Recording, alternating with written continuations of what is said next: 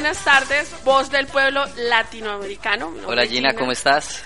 Gracias, muy bien en esta tarde calurosa en Buenos Aires, un clima delicioso, muy recomendable para salir a caminar, a trotar. Mi nombre es Gina y estoy aquí en esta mesa de trabajo preparadísimos para toda la información de este sábado, como siempre. Sí, está buenísimo la, los panelistas que tenemos hoy aquí en la mesa y con un buen calorcito, 25, 8 grados, es buenísimo. Muy bueno. Bueno, vamos a saludar a las personas que van llegando a apoyarnos hoy en el programa. Tenemos muchos invitados, así que no se desconecten de la M Rebelde porque está buenísimo. También se pueden conectar con nosotros en el Facebook por eh, eh, Voz del Pueblo Latinoamericano, en el Twitter por vozpueblo.com y el mío que es arroba afro para el piso candombera. Entonces ahí estoy en el Twitter. Bueno, vamos a saludar aquí de izquierda a derecha, porque empezamos por la izquierda. ¿Cómo estás? ¿Quién eres vos? ¿Quién soy yo? Bueno, un gusto estar de nuevo acá con vos. Eh, yo soy Fernando Mao, soy presidente de la RAP Internacional, que es una red global este, incorporando organizaciones sociales de América Latina y el Caribe, Centroamérica, Asia y Europa y los países del Mercosur. Y nuestra, nuestra tarea es el seguimiento de los protocolos internacionales ratificados en cada estado parte, en su correlato con la ley nacional y bueno y la movilización social en cuanto a la lucha contra este flagelo, no este delito multicausal que sigue robando vidas en todo el mundo. Muy bien, bueno, seguimos con las chicas que nos acompañan hoy. Hola Gina, hola chicos, mi nombre es Mónica, eh, soy ciudadana de Patria Grande, hija de Bolívar, sobrina de San Martín. Así que un poquito de todo y un poquito de todos también. Nada más acompañarles y gracias por la invitación. Bueno, Mónica, detrás de del telón nos contaba Mónica que tiene tres nacionalidades y yo, no, súper fascinada porque esta mujer encarna el sueño latinoamericano. Cuéntanos un poquito. Bueno, te cuento, em, soy caraqueña, soy nacida en Venezuela, así que soy hija de Bolívar. Mi padre es panameño, así que soy panameña también por derecho. Y soy argentina porque mi madre es argentina gracias a una ley de Néstor eh, que le otorgaba a los hijos de argentinos nacidos en el exilio eh, que se nacionalizaban como argentinos. O sea, no es nacionalización, sino que soy, soy argentina, por, el, por ende tengo el voto como, como responde en los tres países y más que nada es eso lo que me interesa, poder votar, poder, poder hacer construir, seguir construyendo patria grande, ¿no? Sí, seguir construyendo. Bueno, tenemos aquí a una militante política también, eh, que espero que ella misma se presente. Sí. Hola Gina, hola Pueblo Lindo de Argentina, eh, soy venezolana, militante del Partido Socialista Unido de Venezuela y estudiante revolucionaria acá. Bueno, y tú eres Katiuska. bueno, uno de los nombres más comunes y más lindos que, que siempre hay en Venezuela. Yo le contaba a Katiuska que mi nombre de pila en realidad es Yurley, que es un nombre muy venezolano y que en Colombia todo el mundo, y ese nombre, y ese nombre, y ese nombre. Y bueno, ellos no sabían que mi papá es venezolano y bueno, él me, me puso ese nombre para hacerle honor a su tierra. Bueno, entonces ya entramos con, todo, queremos eh, introducir el tema, el tema de hoy, que vamos a tratar varias cositas. Primero vamos a hablar de un caso de una mujer eh, colombiana que muere en extrañas condiciones en Chile y vamos a estar hablando de cómo las mujeres eh, estamos migrando, cómo está el tema de la trata, para eso está Fernando acá, para eso estamos conectados con Narrin en Chile, que nos va a contar toda la información. Y eh, posteriormente vamos a hablar del tema de Venezuela, porque es el tema de la agenda, de la agenda política y social en Latinoamérica, y para eso están estas mujeres que son de Venezuela, que son militantes y que bueno, queremos escuchar su opinión. Ahora sí vamos a entrar en calor. Tenemos conexión con Narrin Amina en Chile, que nos va a poner un poquito en contexto contándonos qué fue lo que pasó con esta mujer afrocolombiana llamada Jenny Ramos en Santiago de Chile. Buenas tardes, Narrin, ¿me escuchas? Hola Gina, ¿cómo estás? Buenas tardes. Hola, buenas tardes. Muy bien acá con Fernando, con unas compañeras venezolanas, con Rocío que es argentina, con Ángel, todos ansiosos escuchando qué fue lo que sucedió y bueno, queremos debatir un poquito el caso.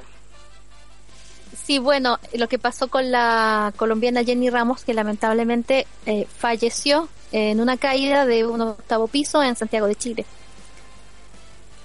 ¿Y cómo ha sido el tratamiento de los medios? ¿Qué se ha dicho del caso? ¿Quién es Jenny Ramos? Bueno, mira, Jenny Ramos es una, era, porque lamentablemente falleció, era una inmigrante colombiana que había llegado a Chile con eh, la idea de trabajar en televisión y comenzó trabajando como modelo. Incluso tuvo la ocasión de estar en un par de programas en algunos canales de aire, ¿ya? Pero además se dedicaba a, ser trabajadora sexual. Tenía un privado, privado es lo que se dice en Chile, a un departamento donde la persona, la trabajadora, eh, recibe clientes eh, de manera independiente y autónoma, que es diferente de un prostíbulo donde hay una persona a cargo y es diferente de la explotación callejera donde hay un proxeneta, ¿verdad? Bueno, ella tenía un departamento en un, en un barrio alto de, de la ciudad de Santiago y lo que sucedió fue que eh, eh, arrancando de algo o de alguien, ella eh, sale hacia afuera del, del departamento y se precipita ocho pisos hacia el concreto y por lo tanto falleció. La gente dice que ella salió pidiendo auxilio, algo así. Exacto. Supuestamente ella salió pidiendo auxilio y supuestamente estaba con un cliente en ese momento, el cual está estaba encerrado en el baño, porque se dice, porque el, el, problema con este caso es que no se ha podido aclarar. Se dice de que ella había, habría amenazado a este hombre y por lo tanto este hombre se habría encerrado en el baño y ella, en el temor de, de que llamara a la policía o para evitar problemas, habría arrancado hacia afuera por la ventana, lo cual es lo cual es muy curioso porque podría haber salido por la puerta. Claro, si él estaba encerrado en el baño, sale por la puerta. Claro. Eh, y bueno, pidió ayuda, eh, eh, pidió ayuda a través de la ventana en un departamento vecino donde no se la dieron y bueno, luego sigue tratando de arrancar y se precipita al vacío y por, y por supuesto muere.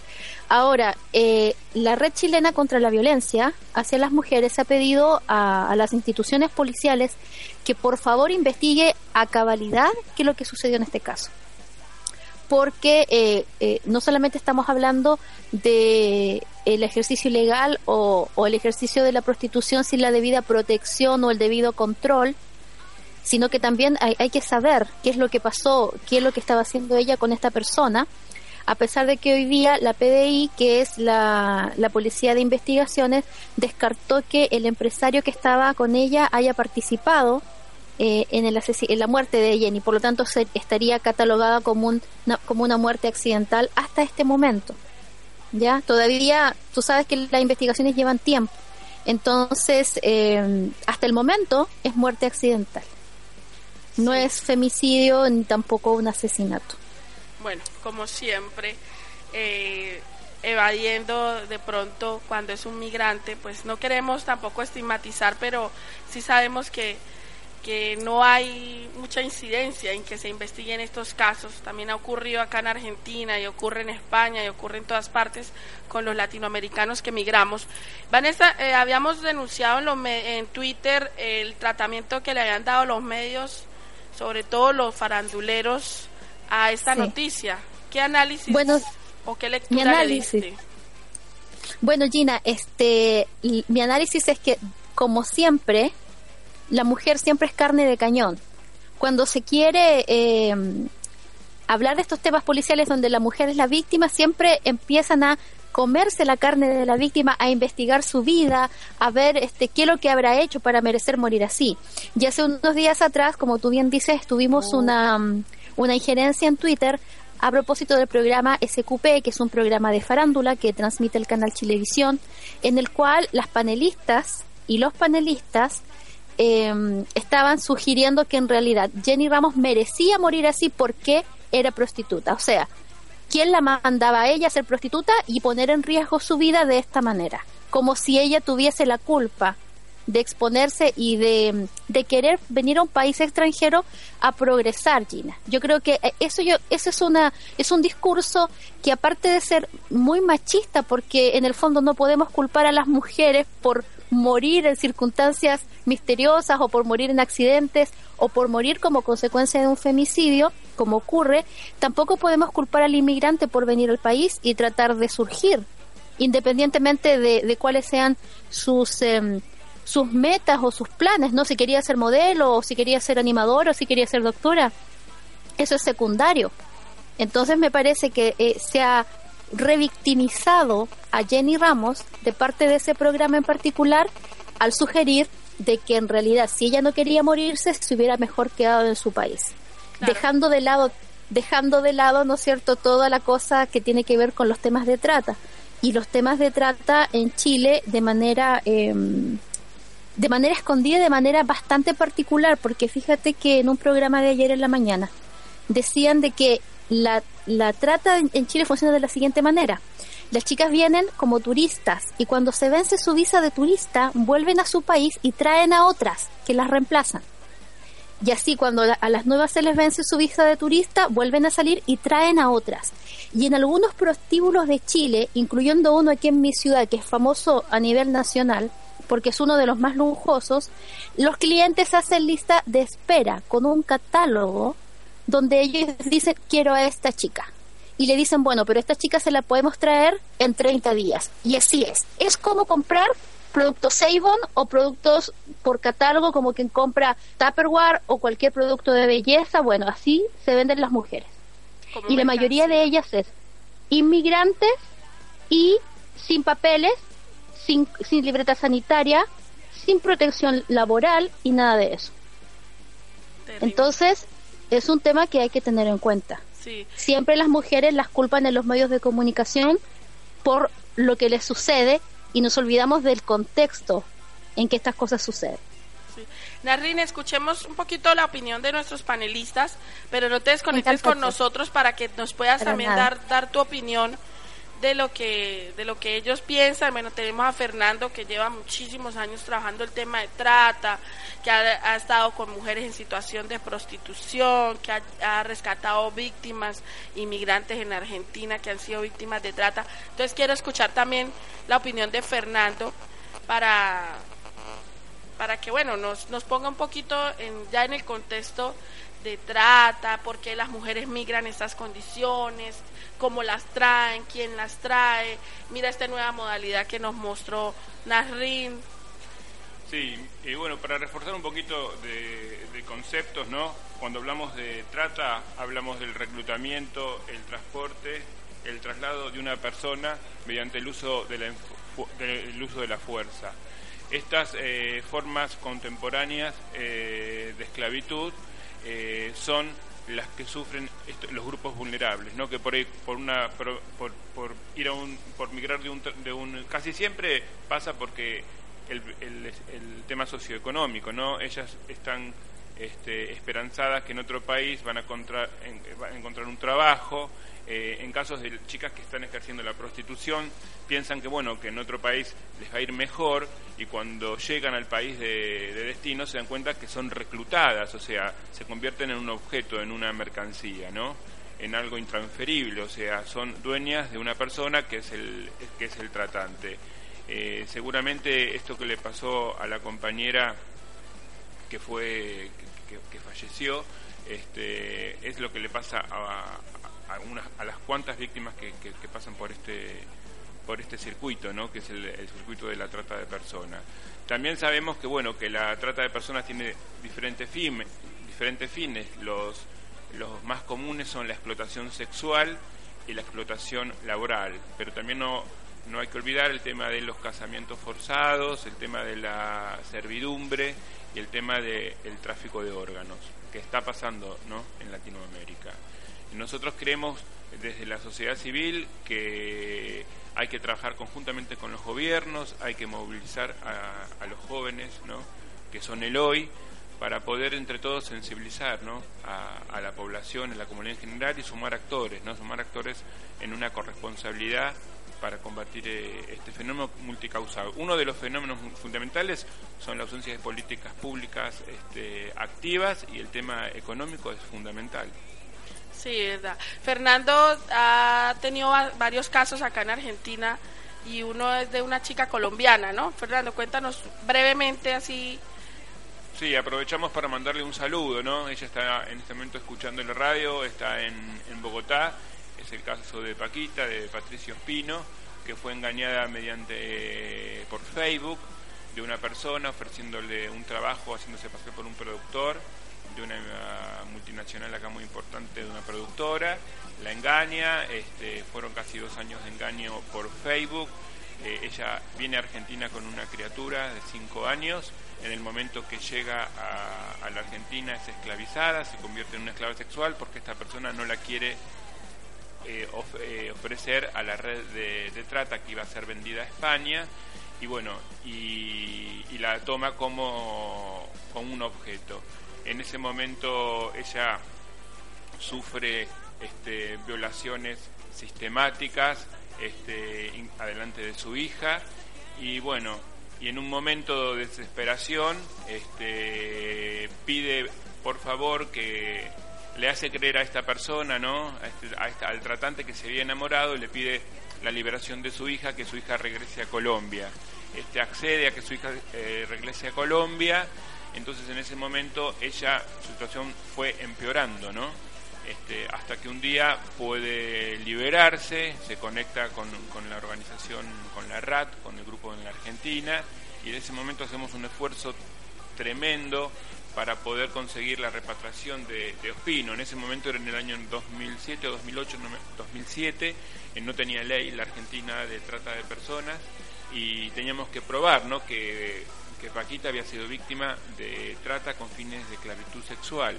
Nos costó muchísimo esfuerzos mediáticos ante las organizaciones internacionales, ante, ante la OIM, la Organización Internacional de las Migraciones, y bueno, y podemos este, hacer la repatriación. En este momento Paquita es una líder en Colombia que trabaja, es una referente nuestra de la RAD Colombia con la corporación Ana Frank, que es nuestra referente allá, y bueno, y da charlas en universidades y, está escribiendo un libro, ¿no? Con la historia de su vida. Le mandamos un fuerte abrazo, un fuerte, fuerte abrazo. Te un queremos saludo, sí, a Patricia, que la pueden encontrar en Twitter como arroba no más trata col. Vanessa, ¿sigues en línea? Sí, estoy en línea, eh, Gina. Mira, este, yo, ¿aló? Sí, dime, dime.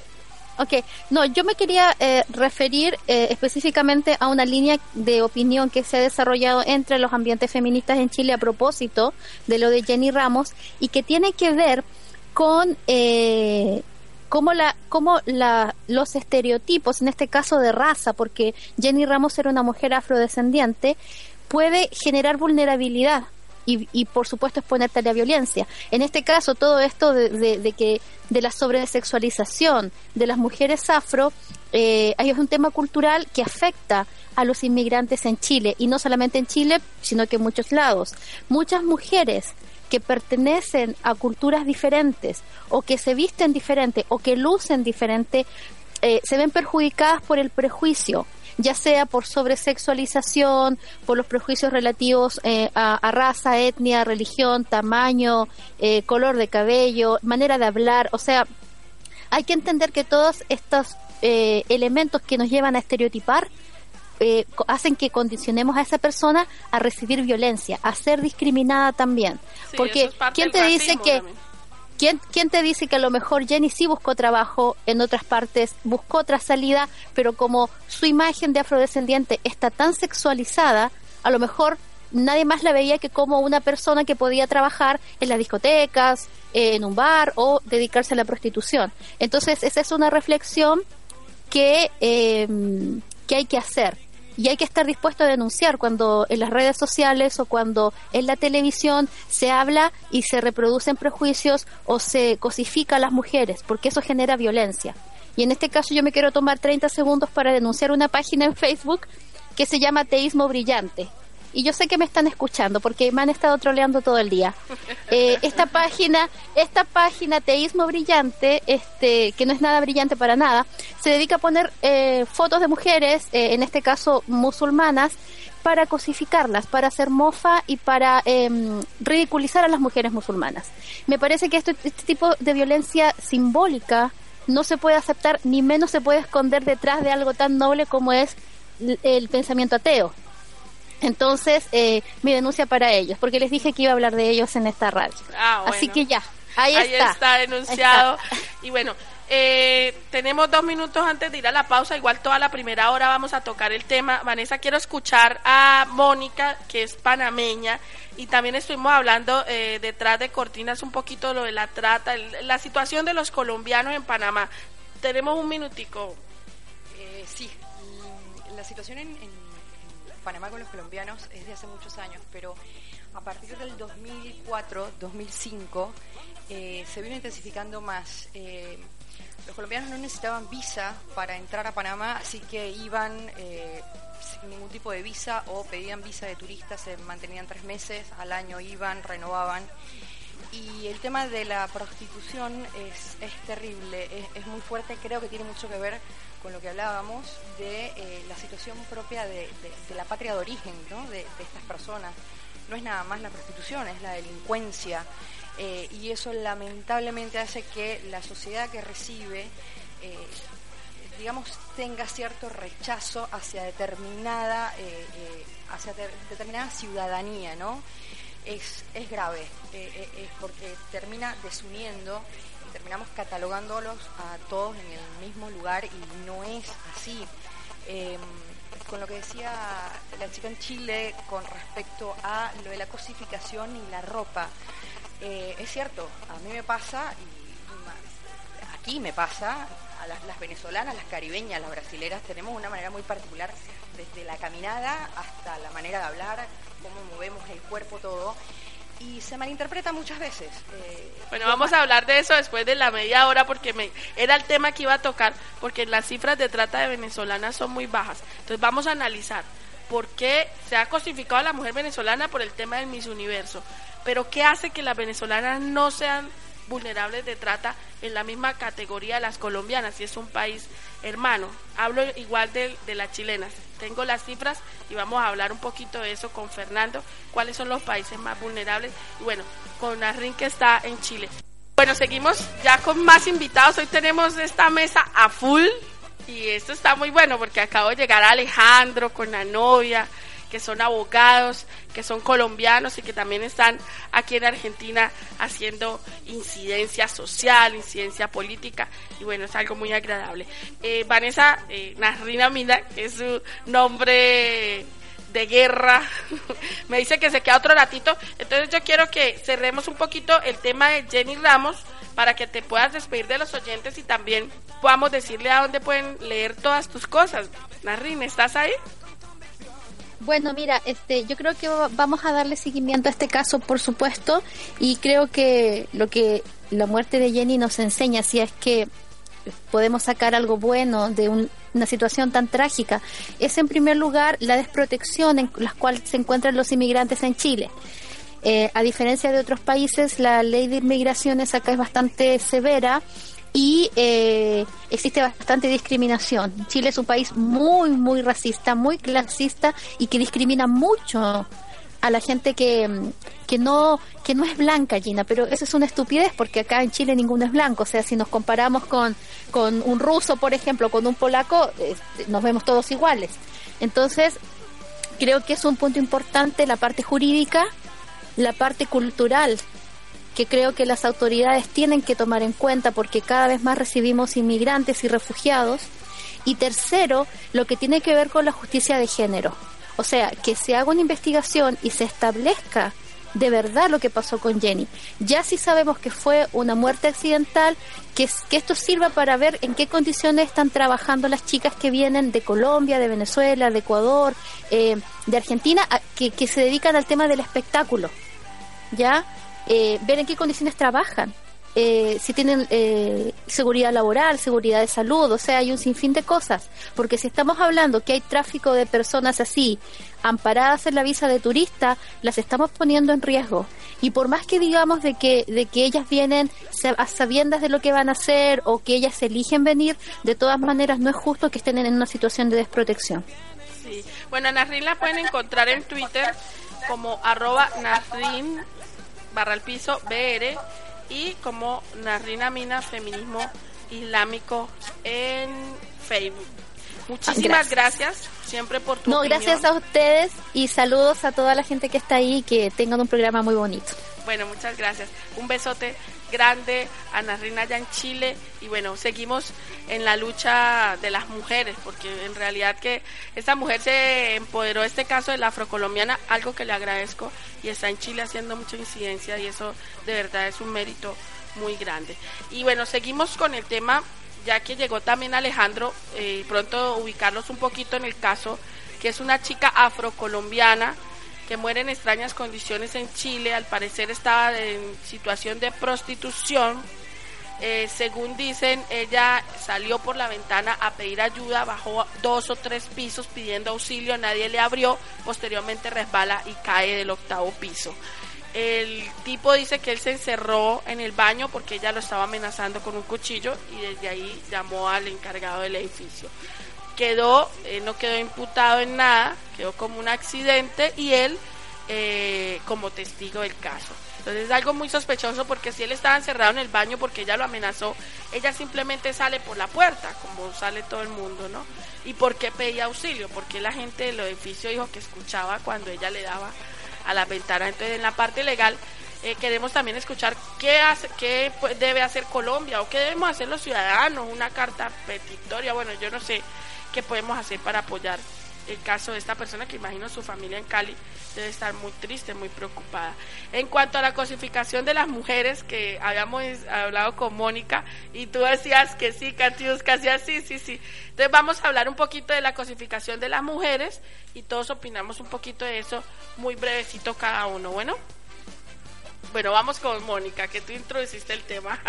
Eh, lo que te decía era que es cierto, eh, las caribeñas, a las brasileras, se nos mira como carne de parrilla, por decirlo de alguna manera, porque nos vestimos distinto, porque caminamos diferente, porque hablamos diferente, porque movemos el cuerpo diferente.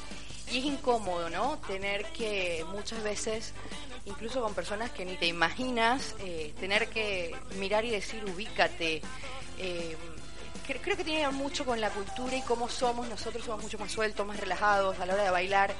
O sea, se malinterpreta y tiene, tiene que ver con eso, pero creo que es momento de empezar a abrir las cabezas y empezar a darse cuenta que, que una mujer mueva las caderas cuando baila, cuando camina, no significa que quiere eh, algo contigo o que es prostituta o que es, digamos, de vida fácil, ¿no? Eh, no sé, vida fácil es una manera de decir porque no creo que sea nada fácil la vida que tienen esas chicas realmente. Katiuska. Y la verdad, sí, es una cosa que, o sea, una experiencia creo que de todas las venezolanas estando estando acá, caminar por la calle y que te digan ya que, que bueno, como que estás provocando cierta situación o lo estás incitando a algo solamente por decir gracias o por decir buenos días al llegar a un sitio, o sea, por cosas tan simples como esas que para uno es parte de la de su cultura, o sea, llegar y saludar a todos, entonces ya eso también es una interpretación a que está siendo como muy dulce o muy amable, pasa, pasa mucho. Somos muy dulces las caribeñas. Sí. Bueno, pero tenemos acá Rocío que es argentina y me gustaría conocer tu opinión.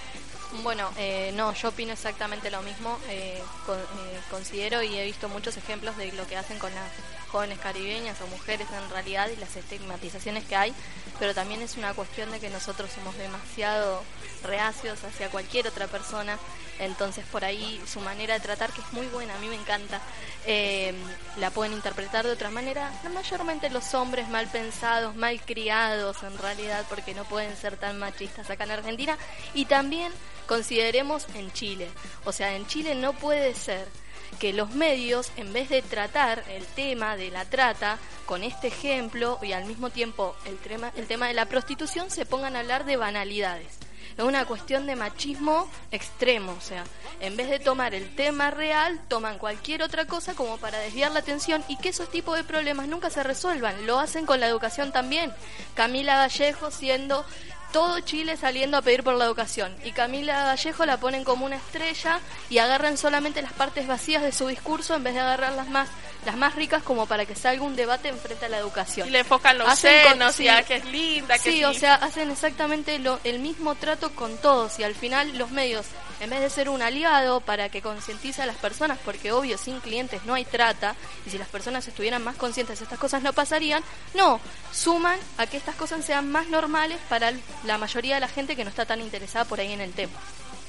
Buenísimo. Bueno, a nuestros oyentes que no se despeguen de nosotros, estaban esperando que hablemos del tema de Venezuela después en la segunda hora del programa. Recuerden que ahora tenemos dos horas, entonces no se me despeguen porque eh, este tema también es muy importante.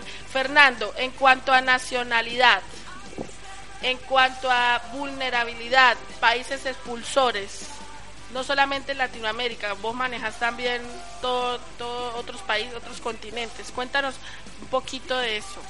Bueno, sabemos que la trata de personas es una problemática mundial, ¿no? Que afecta eh, a países de, la zona de Asia, ¿no? Lo que es Tailandia, lo que es eh, la India, la isla de Sri Lanka, el tema del turismo sexual infantil eh, en Tailandia. Este, acá los grupos, nosotros en Argentina eh, tenemos el 80% de las víctimas de trata son víctimas migrantes que provienen de Paraguay, de Colombia, de la República Dominicana. Desde el año, el año 2008, al tener Argentina una ley, ¿no? que es la ley 26364, con las modificaciones que se sancionaron en el Congreso en diciembre, hay una gran movilización social de redes, de personas individuales que hablan de qué se trata la trata. Entonces hay como menos cantidad de personas que, son cautivas de estas redes, ¿no? Pero igual tenemos índices de chicas que son reclutadas de la zona del NEA, de la zona del NOA. Sabemos que eh, el tema nos cuesta muchísimo trabajar el tema de las repatriaciones, porque vemos que se hacen en forma compulsiva y sistemática, no teniendo en cuenta el tema de una protección integral de la víctima en cuanto a las enfermedades contagiosas e infecciosas, sea HIV, este, a las chicas automáticamente eh, por el protocolo de Palermo se las eh, se hace un, exhorto y son repatriadas a su lugar de origen sin a, eh, sin, sin a veces consensuar que por ahí vuelven a una familia vulnerable donde realmente no quieren ellas este, no quieren ellas regresar a su país. Y nosotros cuando este, ratificamos el protocolo de Palermo si una víctima eh, quiere quedarse en este país eh, Argentina tiene que aceptarla eso vemos nosotros con las víctimas este, migrantes lo que lo que sucede acá en la Argentina eh, como hablábamos vos también China estuviste sos parte del tema de de la restitución de derechos de la compañera de Colombia, ¿no? que nos costó muchísimo y nos cuesta ¿no? la restitución económica, de cómo este, Patricia Ospino fue vulnerada, cómo fue clara una ausencia de los consulados, tanto en la Argentina como en Colombia. Me gustaría que Alejandro de pronto nos diera su opinión de lo que está escuchando, de pronto, bueno, tú ahora vas a estar con el caso de Patricia, nos vas a ayudar legalmente con este caso. Y queríamos saber, bueno, qué herramientas podríamos utilizar, cómo nos podemos mover, sobre todo como eh, la comunidad colombiana con esto que está ocurriendo en el cono sur, que ocurre en Chile, en Argentina, que es eh, el trabajo esclavo también y la, y la trata de mujeres con fines de explotación sexual.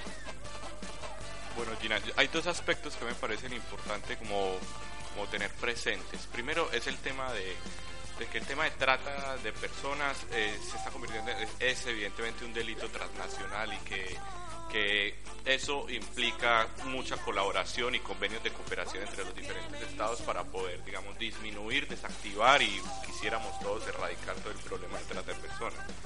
Pero ¿qué pasa? Evidentemente esos diálogos muchas veces son reducidos y esa reducción de los diálogos se ve evidenciada en las regulaciones internas de cada uno de los países. ¿Qué pasa entonces de la situación, por ejemplo, de Patricia? Que como el delito se presentó al interior de la República de la Argentina y ella en este momento se encuentra en la República de Colombia, eh, se hace difícil empezar a ella como migrante que ya fue repatriada, estar eh, verificando cuáles son los procedimientos judiciales que se están llevando en la, Argentina, cómo va el proceso en Lomas de, en Lomas de Zamora, saber si, si realmente hay un impulso, si hay una digamos, una especie de, de, reducir el impulso procesal, por decirlo de alguna manera. Ese es como una, un primer problema. El segundo problema es precisamente el tema de los migrantes en la Argentina. Si bien la Argentina es un país muy receptivo con los migrantes y tiene una legislación importante que beneficia a los que venimos desde otros países, también es cierto que hay procedimientos administrativos que no son imputables a un Estado ni son imputables a una política de gobierno, sino que muchas veces son como la psicología del, del, funcionario público que se empiezan a presentar obstáculos. Entonces, cuando un migrante no tiene la facultad ni, ni tiene la posibilidad de formalizar su situación ante la República de la Argentina, evidentemente se suma la vulnerabilidad como persona, digamos, explotada y se suma la, la, la la imposibilidad de acudir a los recursos legales de una manera más ágil, precisamente porque muchas veces no tiene formalizada, no tiene su DNI, no ha logrado cuando va a las entidades administrativas muchas veces no encuentra la recepción que, que, uno quisiera en estos casos. Esos dos puntos me parecen importantes. En lo de Paquita, en este orden de ideas, lo importante es para poder acudir a la Comisión Interamericana a que inicie una investigación es lograr evidenciar que el proceso judicial no está avanzando en los términos legales en los que debiese estar avanzando. Es un papel delicado, digamos, uno como, como como migrante externo tiene que ser lo suficientemente sutil para, para hacer esta investigación y, y, ser muy cuidadoso en las afirmaciones que uno hace. Pero esos dos puntos me parecen Te está escuchando Patricia y te manda una carita feliz. un abrazo. Sí, sí, mi abogado. bueno, un saludo para Patricia que está ahí conectada. Eh, en cuanto eh, es un delito internacional, entonces todos los estados tienen que estar conectados con los convenios y con el protocolo de Ginebra, el protocolo de Palermo, perdón, para el tema de trata. Sabemos que acá en Argentina todos los días rescatan víctimas, ¿no, Fernando? Todos los días. Sí, sí, todos los días. 320 eh, esclavos, eh, esclavizados, perdón, en una hacienda eh, aliada de la Serenísima. Dije, no vuelva a tomar café con leche con la Serenísima. Antes de ayer se rescataron de Olivos, que había implicado dos policías, este, se, rescataron víctimas y se encontró una caja de 800 mil pesos, ¿no? sería una caja de trata, ¿no? que era para entregar a algún corrupto. Y sí, todos los días hay un procedimiento. Acá existe la oficina de rescate que es del Ministerio de Justicia y Derechos Humanos de la Nación y lo que está, hay que destacar el trabajo que está realizando el Ministerio de Seguridad a cargo de la doctora Nila Garré en el tema de un control sistemático, sobre las fuerzas de seguridad corruptas. Sí, de verdad que me sorprende cuando me llegan los informes y es que todo el tiempo, o sea, pero digo, si el Estado está ayudando a rescatar víctimas y cada vez hay más, ya es un tema también cultural donde hay que empezar a incidir. ¿Quieres opinar? Puedes voltear el micrófono tranquila, acá estamos en confianza y opinamos. creo que es un tema de, conciencia del vecino. Eh, el tema es ese. Eh, sacarse el miedo de una vez. Yo creo que la Argentina, disculpándome los, argentinos, todavía tienen aquel miedo del uniforme y, les da miedo. Y más que respeto a un uniforme, eh, es miedo. Y, te da miedo saber que el policía que vive al lado tuyo eh, a lo mejor es el mismo que tiene recibe la platita de dos cuadras más atrás porque tienen cuatro o cinco chicas encerradas. Eh, creo que es una, hay, que concientizar a la sociedad. Eh, el trabajo tiene que ser desde ahí, desde la base, porque porque si no nos sirve, la, no podemos pedirle a ningún gobierno, a ninguna autoridad que haga si no tiene una denuncia. Eh, y lamentablemente la gente no denuncia por miedo o por no meterse. pasan al lado de alguien y si está caído ni se meten porque y es alguien a lo mejor que se cayó y se lastimó, pero no sé por qué, no sé qué pueden decir. Fue un tema invisibilizado en la Argentina muchos años, ¿no? Hay que destacar desde que la, desde la gestión eh, de, Néstor Kirchner, realmente nosotros como organizaciones sociales que veníamos trabajando en forma aislada, este, nos reunimos con él, dijimos lo que estaba pasando con el tema de la explotación sexual infantil en, la de Misiones y nos dio carta libre para realmente poder formar una red contra la trata del tráfico de personas, que fue la RAT que se creó en el año 2006 en la Argentina.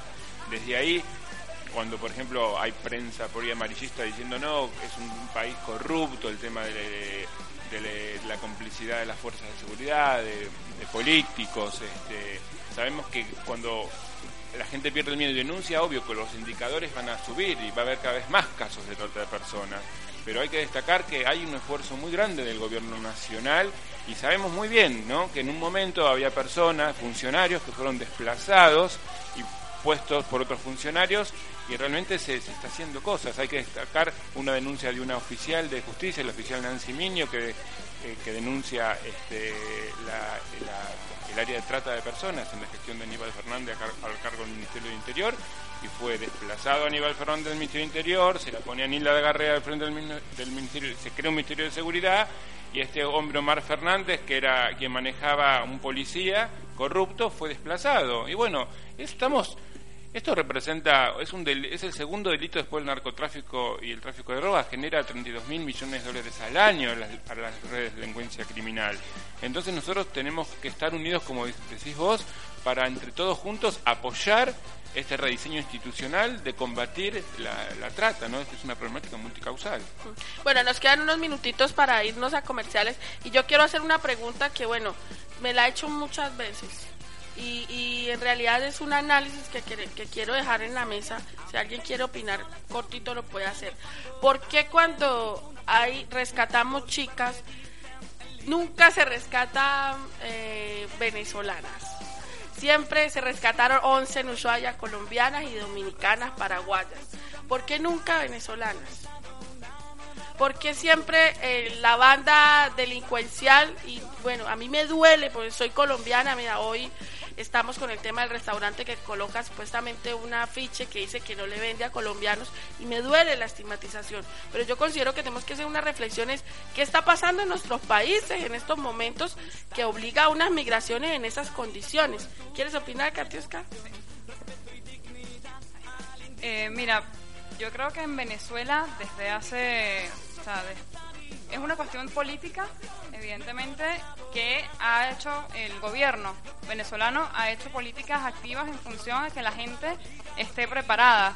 O sea, de que la gente no solamente tenga una preparación técnica, un título de ir a, otro lado, sino también una cuestión de conciencia de que no, eh, no puede ser parte como que de la misma red de explotación, sino que más bien eh, tomar conciencia de que obviamente me están usando, eh, no digo que en Venezuela no pasen o que no hayan casos de trata, pero es mucho, los, niveles son muchos, son inferiores al resto de los, de los países y yo creo que el tema va a eso, o sea, que las personas se van poco a poco, o sea, formando, o sea, de que no, no pueden eh, seguir con el patrón de explotar al otro o de dominar al otro, sino de que también, o sea, yo soy actor, o sea, soy pensante y por lo tanto digo, mira, no, y no puedo seguir haciendo la mayoría de migrantes venezolanos, algún, bueno, sin contar los estudiantes, porque eso sí ya es una movida mundial, que el estudiante sale a seguir capacitándose. Tenemos el migrante que, que es el migrante empresario que se fue de Venezuela por el tema revolucionario, que no quiso someterse. Eh, eh, creo que eh, decir que en Venezuela no hay prostitución o que no migran es, es, absurdo. Sí, es absurdo. Eh, pero hay una pequeña diferencia. Em, eh, creo que la, la, que se va de Venezuela no es la necesitada y se va, no viene al sur, se va a Estados Unidos. Porque es lo que pasa, porque si tú vas a Miami, lo que consigues son venezolanas en Miami, pero que buscan dólares, pero es la que tiene una capacidad y una educación, una clase alta, medianamente alta, que va por más. Eh, no ves aquí a la clase necesitada porque la clase necesitada está atendida, está soportada políticamente y entonces eso hace que no, em, no, no, migre, no necesite irse a otro lado. La que se va a Estados Unidos es la de la clase media alta y no, no, no, no digamos que no, es así. La prostitución es a otro nivel. Claro. Sí, pues ya lo que llamamos la prostitución VIP, que son las mujeres eh, que están ya operadas, que se arreglan para hacer este tipo, ya como si fuese un trabajo, ¿no? Pero en realidad me sorprende y lo pongo siempre en discusión, ¿no? Porque eh, en, en el mundo no dicen, bueno, atrapamos una banda de venezolanos y no quiero decir que los venezolanos no cometan actos delincuenciales porque en realidad tienen una de las tasas más altas de, homicidio, digamos, en Latinoamérica y que bueno, tasas que también son discutibles porque las personas no somos números, pero es una inquietud que a veces uno se debe hacer y debe preguntar. Yo quería agregar el tema, también el tema, bueno, que Argentina es un país abolicionista, ¿no? Hay un proyecto de ley en, el, en, la Cámara, en el Congreso de la legalización de la prostitución. También sería interesante abrir el debate, ¿no? Entre legalización y no legalización. Eh, a nivel mundial, ¿no? Que yo estoy viajando por Centroamérica, se está legalizando la prostitución. ¿Qué pasaría si la legalizaríamos acá en Argentina? Para mí sería un espanto por la corrupción institucionalizada que hay acá en la Argentina, ¿no?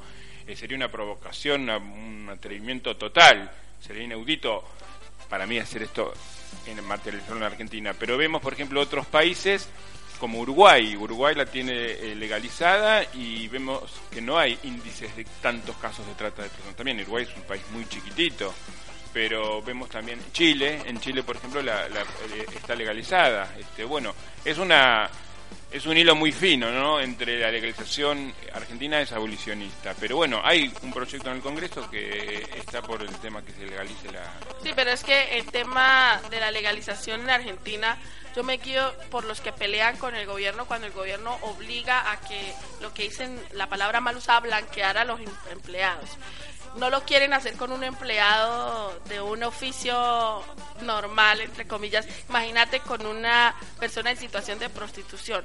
No quieren pagarle, por decir, en blanco, como dicen acá, a las no quieren legalizar al obrero del campo ¿Cómo van a legalizar a una mujer que vende u ofrece? Y ahí tenemos un minuto que quiero que Rocío opine en eso, porque eh, dentro de la política la más discusión que han, que han tenido es porque Cristina quiere que todo el mundo esté registrado laboralmente y que pueda beneficiarse de esos derechos eh, laborales que, bueno, los argentinos han peleado bastante. ¿Cómo lo, lo verías en un posible escenario de la prostitución? Sí, en realidad eh, coincido con lo que dice el compañero. Si se legaliza la prostitución acá sería un desmadre. Acá tenemos instituciones como, o sea, el mismo oficialismo pelea contra internas adentro de nuestras fuerzas eh, por maltrato, por cosas que hacen a los mismos jóvenes, como también por el tema de trata, por la prostitución, por la, por el encubrimiento. Y todavía no tenemos una sociedad, por ejemplo, como la venezolana, eh, que está como más avanzada en la participación de todas las cosas. Es como que todo el pueblo ha levantado las banderas de, la revolución, de la inclusión, eh, en la gran mayoría. Entonces, en la Argentina, como en todo, somos bastante reacios y por ahí apoyamos las cosas que vemos bien, pero no nos comprometemos tanto. No hay una gran porción de la Argentina que se comprometa. Entonces, no me parece que si tienen en, como si fueran cuchas para perros, no sé si ustedes saben, eh, una cucha, una cucha para un perro, eh, empleados que trabajan en el campo durante horas, días y estaciones, eh, no los quieren legalizar. Y hay sindicatos que manejan el campo que están tapando eso, como el sindicato del Momo Venegas, que estuvo en la marcha opositora que hubo acá Cristina Kirchner del 18A, lo que, lo que hace es que, bueno, es que entremos en la discusión de que esto no puede ser legalizado porque acá no se respeta, acá está mal porque supuestamente dice que el Estado es intervencionista cuando pide que paguen los impuestos. Acá los gorilas, los gorilas, los majunches que serían los venezolanos, le tienen miedo a la FIP. No le tienen miedo a Cristina, no le tienen miedo a la policía, no le tienen miedo a los militares, le tienen miedo a la FIP, que es la que se encarga de fijarse el dinero que tienen, lo que tienen que aportar para el Estado y se quejan por eso, porque quieren tener dólares, comprar dólares en negro, porque quieren poderse ir y poner todo su dinero afuera en vez de invertirlo en Argentina y porque no quieren pagar impuestos. Entonces es como que hay primero muchísimas otras cosas que cambiar en base a la sociedad para después poder seguir. Sí, no estamos preparados. Bueno, vamos al corte institucional y ya regresamos en la segunda hora de La Voz del Pueblo Latinoamericano.